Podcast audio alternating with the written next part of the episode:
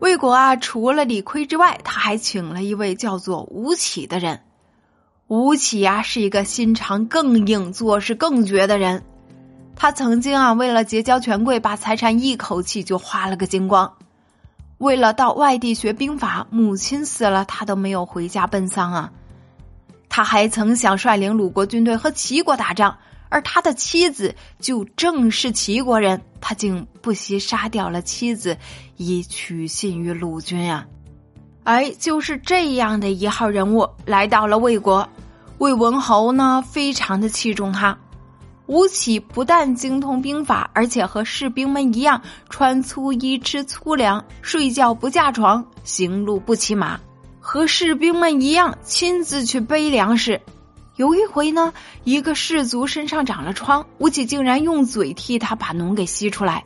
不过啊，这位士卒的母亲知道这件事以后，便嚎啕大哭起来。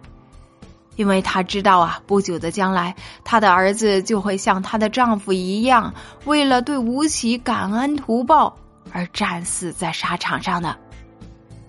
这也就难怪吴起老是能打胜仗了。可惜这魏文侯一死啊，大臣们便嫉妒他，开始排挤吴起。于是吴起只好跑到楚国去发展。在很短的时间内，吴起便将楚国强大起来，连打了几场胜仗。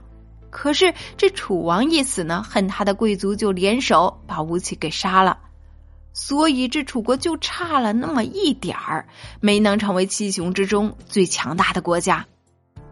当时最强的魏国让其他的六个国家都感到了害怕，因为这其他国家呀，每一个都几乎挨过他的攻打。可是后来啊，魏国又接二连三的做错了几件事情，让这种形势改观了。